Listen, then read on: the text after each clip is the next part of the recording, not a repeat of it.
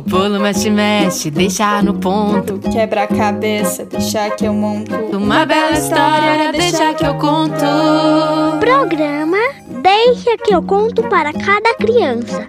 Uma iniciativa do Unicef no Brasil. Olá a todas e a todos. Eu sou Sara Bentes. Eu sou uma mulher branca, sorriso largo, olhos azuis como o mar, cabelos escuros, compridos e cacheados. E quero convidar todo mundo, os bebês, meninos e meninas e até os adultos, para conhecerem histórias, para brincar, para aprender e para sonhar. Esse programa é o Deixa que eu conto para cada criança. E todas as vozes que você ouve por aqui são de pessoas com deficiência e também de suas famílias. E os episódios contam com transcrição e tradução em Libras, que é a língua brasileira de sinais. É com muita alegria que traremos nesse episódio a história O Sapo e a Cobra, contada pela Fernanda Batista. Ô, oh, dona cobra, não é por nada não, mas o meu couro é a prova de pedra. Depois vamos conhecer a Elaine, mãe do Johan, que conversou com a Rafaela, mãe do Giovanni. E eu fiquei muito emocionada com isso, sabe? Porque foi a primeira vez que eu vi mesmo que o indivíduo chegou antes da deficiência. Ele não é surdo ou altas habilidades para depois ser o Johan, não. Ele é o indivíduo Johan. Depois brincaremos de cantar com a Beatriz Lira. Que hoje traz uma música para compartilhar e para cantar junto. Que delícia! Eu também. E para terminar, vamos conhecer a educadora Ângela Calabria, contando da escola na qual trabalha, que acho que faz parte da cidade ideal dela. Será?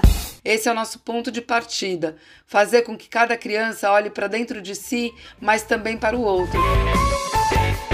Vem ouvir, vem brincar, vem sonhar. Atenção, pra cá, a história vai começar. E é tanta coisa bonita, você não vai acreditar. Atenção, chega pra cá, a história vai começar. O sapo e a cobra.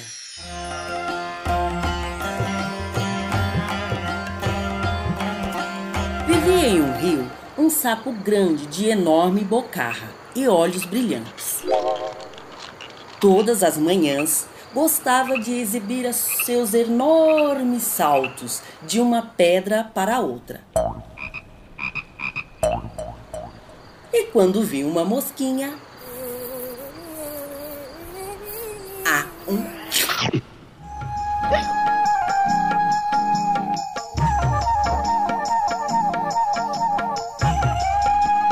Até que um dia saltou e caiu de frente com uma cobra, toda feliz disse: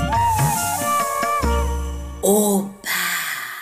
Meu café da manhã, sapinho, eu vou te comer. O sapo ficou com os olhos estatelados, mas pensou e disse: Ô oh, dona cobra, não é por nada não. Meu couro é a prova de dente. Cobra ficou nervosa e disse: Eu vou te jogar em uma pedra. Ai! O sapo pensou e disse: Ô, oh, dona cobra, não é por nada não, mas o meu couro é a prova de pedra. A cobra se irritou e disse: Então eu vou te jogar no fogo. Ui! O sapo pensou e disse: Ô, oh, dona cobra, não é por nada não, mas o meu couro é a prova de fogo.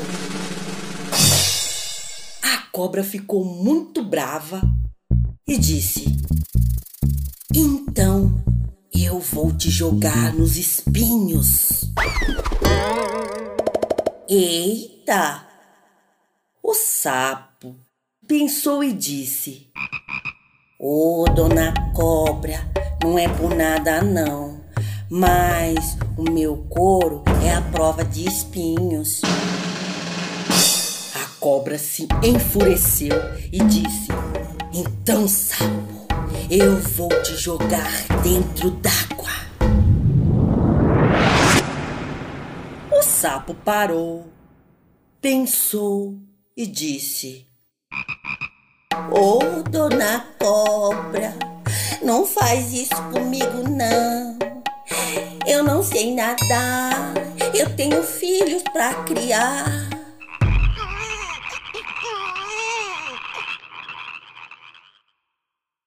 A cobra pegou o sapo pela perna, rodou, rodou, rodou, jogou ele dentro d'água. Que ele mergulhou pro fundo do rio e sumiu. Mas logo voltou cuspindo água e disse: Ô oh, dona cobra, como você é bobinha! Sapo é bicho d'água. E para tirar sarro da cobra, se pôs a cantar. Ah, um faz o sapo no rio, ah, um faz o sapo no rio, mexe os olhinhos e faz ah, um. Ô, dona cobra, você quer uma mosquinha? Quem você acha que é mais forte, o sapo ou a cobra? Pode ser a cobra, com seu veneno fatal. Mas o sapo é tão esperto que talvez a esperteza tenha mais valor que a força. Sabe, as histórias carregam perguntas que são como ovinhos de passarinhos, ovinhos que estão escondidos, esperando alguém acolher e cuidar para logo nascer. Ao ouvir essa história, nasceu em mim uma pergunta passarinho. O que será ainda mais importante que a força e a esperteza? O que será tão forte que nos protegerá dos perigos e será esperto o suficiente para nos lembrar sempre da beleza de estarmos juntos? Hum, eu acho que eu sei. Você adivinha? Eu acho que é ele mesmo, o amor. O amor é a maior esperteza do mundo, porque conta pra gente que a gente é mais forte junto do que separado.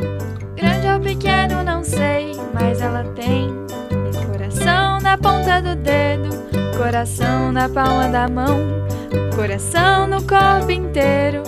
Nossa, é muito coração. Sabe por quê? Esse é o quadro A Maior Mãe do Mundo e outras histórias de amor. Rafaela Nunes conversou com a Eliane sobre as aventuras, os desafios bonitos e as conquistas incríveis do Johan. Chega mais pertinho, chama o pessoal, vem ouvir! Olá, pessoal! No nosso bate-papo de hoje, conversamos com a Anne. Ela nos contou como é ser mãe do Johan, um menino de 9 anos que tem altas habilidades e também é surdo. Sou a Elaine, apelido Anne. Eu tenho os cabelos castanhos claros, lisos e um pouco abaixo dos ombros. Eu sou branca, muito magra e com os olhos azuis e os dentes de cima bem grandes. Eu sou a mãe do Johan. Ele é um menino magro, branco. Ele tem olhos castanhos, cabelos lisos e castanhos claros também o Yoha é surdo e usa o implante coclear. São duas bolinhas assim na lateral da cabeça de cada lado, um pouco para cima do, da orelha, que ele fica grudado na cabeça com a ajuda de imãs. O Johan, ele nasceu de parto natural e no segundo dia fez o teste da orelhinha e deu ausência. Ele repetiu no terceiro, depois no 15 e com um mês ele fez o exame Bera. Com menos de dois anos, eu levei ele no HC de São Paulo E lá ele foi submetido a vários exames e apontou a perda profunda bilateral. Com dois meses, ele começou a usar o ASI, que é aquele aparelhinho que coloca atrás da orelha que amplifica o som, mas não fez efeito para ele. E com três meses, ele começou com a sessão de fonoterapia lá na USP. Com dez meses, ele fez essa cirurgia do implante coclear. Ele também é conhecido como ouvido biônico. Muitos já devem ter ouvido falar do ouvido biônico. Já na parte das altas habilidades, eu sempre vi que o Johan era o bebê diferente. Quando ele começou a falar, ele começou pelos números. Com dois anos, ele contava até 100.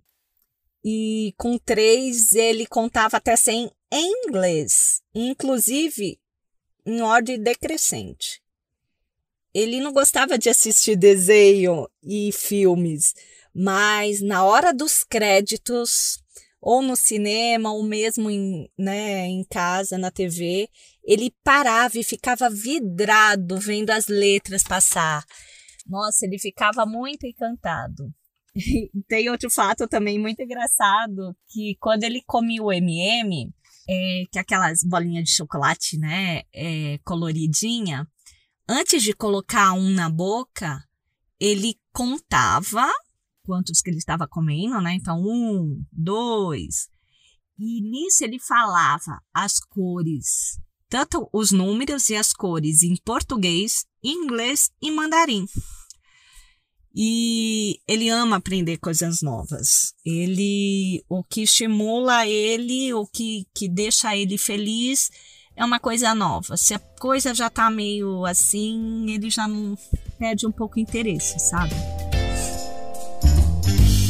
Ao perguntarmos para Anne os desafios que ela enfrenta no dia a dia com Johan, vemos a dificuldade em acessar alguns espaços com detectores de metais devido à falta de orientação dos profissionais em relação aos implantes cocleares.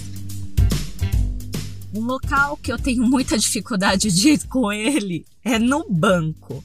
Principalmente banco que a gente não conhece. Geralmente eu sempre vou no mesmo que todo mundo já conhece ele ou em lugares com detector de metal, né? Que alguns museus têm, tem algumas repartições públicas, porque ele não pode passar, porque interfere no aparelho interno dele, não é nem no externo, pode interferir no aparelho interno.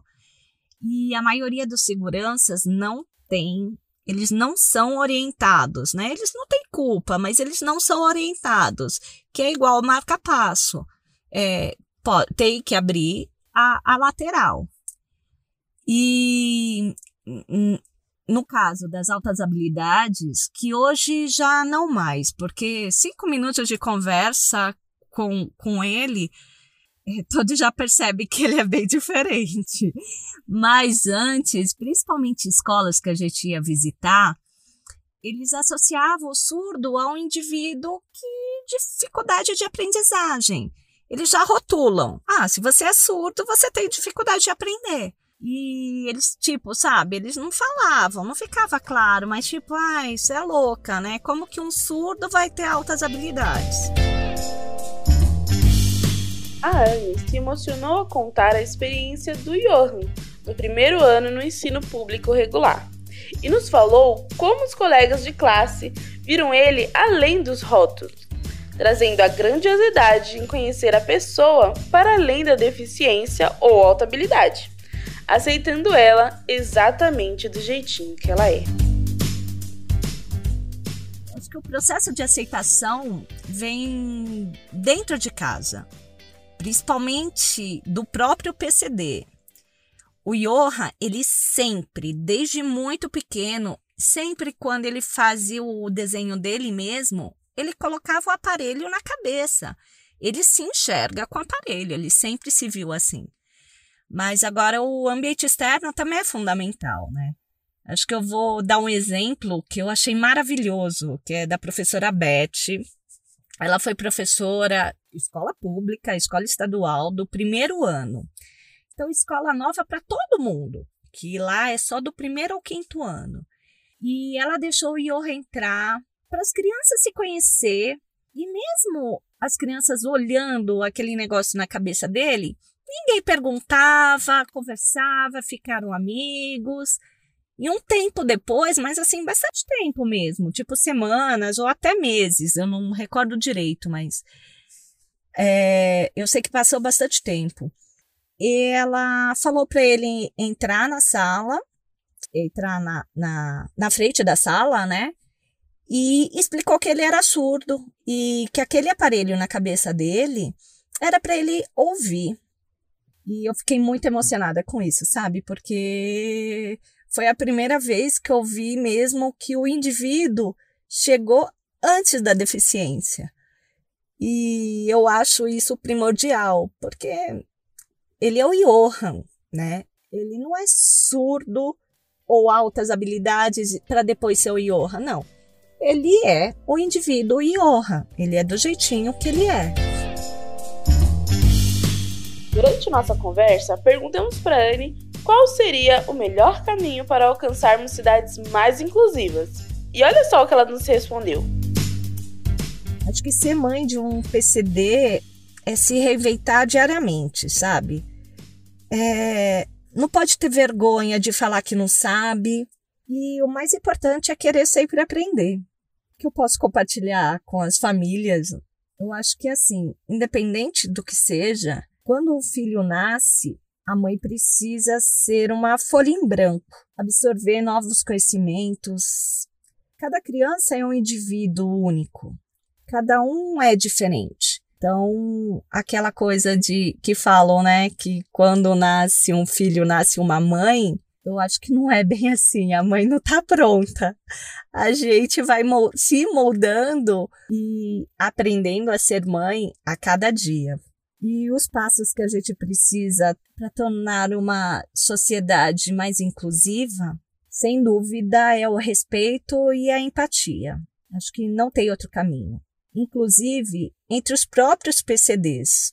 Tem uma disputa boba, sabe? Com cego, baixa visão, é, é uma coisa assim inexplicável. Eu, entre os surdos, por exemplo, tem os surdos e os deficientes auditivos, né, que também é conhecido como DA, eles têm uma briga sem nexo entre os surdos usuários de Libras e os surdos oralizados. É, eu e o Johan, a gente espera muito mesmo que isso acabe, porque o Johan tem, ele está nos dois mundos, ele sabe um pouco de Libras, ele ainda tem dificuldade porque ele saiu da escola de Libras, ele ia fazer seis anos, ele estudou por três anos no ensino infantil e ele conversa numa boa com as crianças, com surdos é, usuários de, de Libras e também tem muitos amigos usuários de implante. Então, assim, é, não pode ter essa divisão, principalmente entre os PCDs.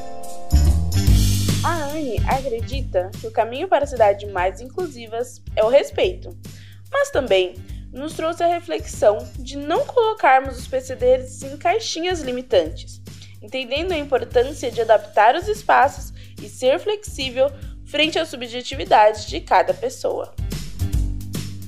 Eu acho que o respeito à diversidade é o que a gente mais precisa, sabe, para uma cidade ideal.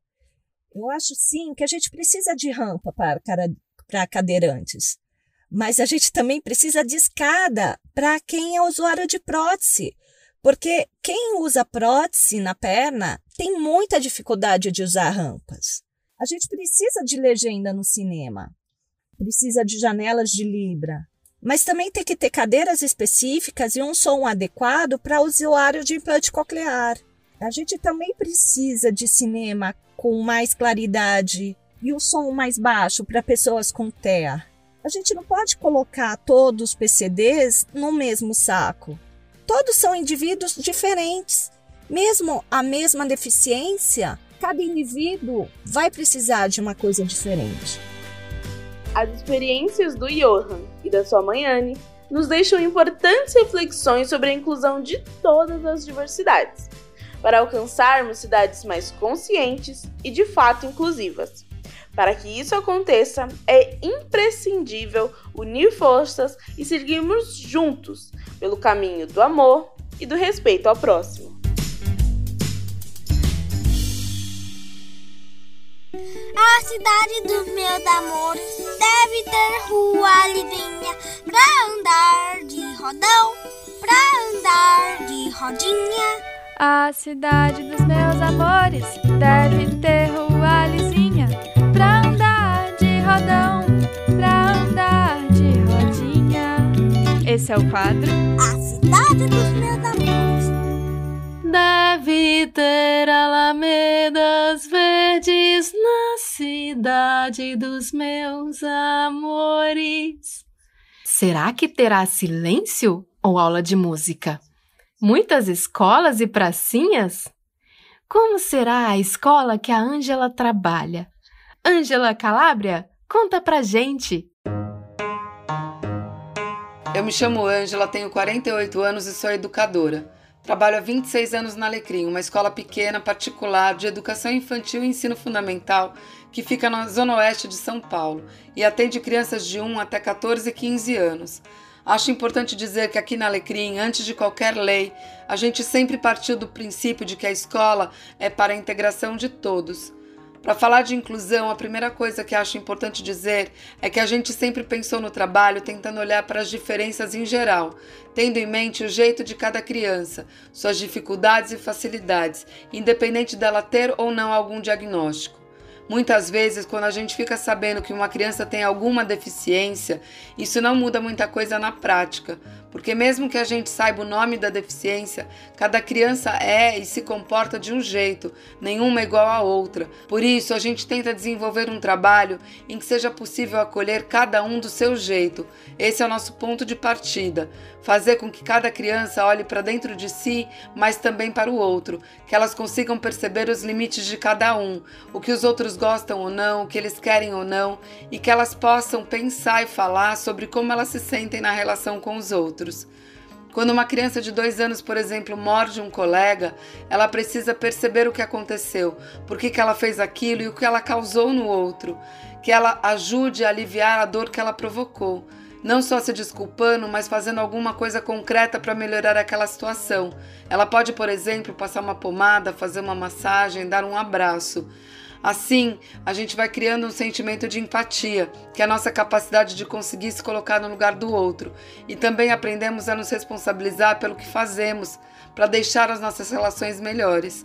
Desse jeito, esperamos que as crianças cresçam e consigam ver que a necessidade de um é diferente da necessidade do outro, e assim elas aprendam a respeitar os limites de cada um. É comum, por exemplo, que as pessoas com autismo tenham mais dificuldade para suportar barulho. Então, quando a gente convive, todos que estão à sua volta precisam ajudar a fazer mais silêncio. Esse é um pacto que se faz por aquele que não consegue lidar com o barulho, porque ele faz parte daquele grupo e precisa de silêncio para conseguir ficar. Isso não pode estar na mão de uma pessoa só, mas de toda a coletividade. É responsabilidade de todo o grupo. Pela observação, pelas conversas de todos os dias, a gente vai descobrindo o que cada um precisa. Muitas vezes os desafios são grandes e a gente sabe que não tem manual nem uma resposta pronta. É uma construção que fazemos todos os dias e nesse exercício a gente vai percebendo como as crianças são capazes de encontrar boas soluções, o quanto elas conseguem ser solidárias com as necessidades dos outros. E é por isso que eu acredito que essas crianças que convivem com as diferenças se transformam em adultos melhores, em pessoas melhores que conseguem acolher e incluir mais. De tudo que a escola oferece para as crianças, talvez essa seja uma das coisas mais importantes e bonitas, fundamental para construirmos um mundo mais humano com mais respeito e diversidade. Brincar com os olhos, brincar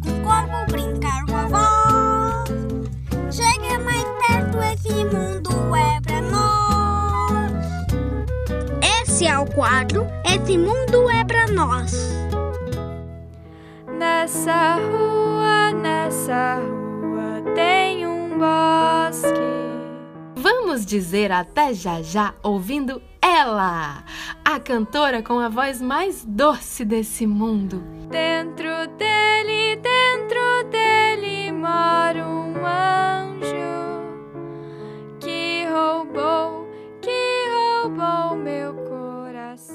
Hoje a gente vai falar sobre dormir. Eu amo dormir. E vocês sabiam que dormir faz muito bem pra gente? Sabe por quê? Porque quando a gente dorme, a gente relaxa nosso corpinho e aí a gente começa a crescer e ficar mais forte, mais inteligente, mais alto e com muita mais energia pra gente brincar com os nossos amiguinhos. E é por isso que é tão importante a gente dormir, pra gente ficar assim e a gente crescer mais e mais. É porque te quero bem.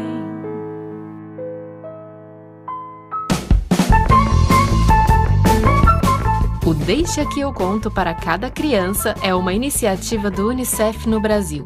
Você pode nos encontrar no nosso canal do YouTube, que é o YouTube barra Unicef Brasil, e no Spotify, onde é só procurar Deixa que eu conto para cada criança. Você também pode seguir a gente no Instagram, pelo arroba Unicef Brasil, e entrar no site unicef.org.br e no deixaqueuconto.org.br. Se você é professora ou professor, escute com suas crianças e estudantes e acesse o nosso guia de possibilidades pedagógicas. Se quiser, pode nos enviar um e-mail. Deixe aqui eu conto@unicef.org. Esse programa tem a apresentação de Sara Bentes e é uma criação de conteúdo, redação e produção de Kiara Terra. A direção musical fica por conta de Ângela Coutri. A edição e a direção são assinadas por Emerson Coelho e a sonorização das narrativas por Guilherme Destro. A iniciativa Deixa que eu conto do Unicef no Brasil está alinhada à Base Nacional Comum Curricular na etapa da educação infantil. Este programa contemplou os direitos de aprendizagem, brincar, expressar e participar, e os campos de experiências, o eu, o outro e o nós, escuta, fala, pensamento e imaginação.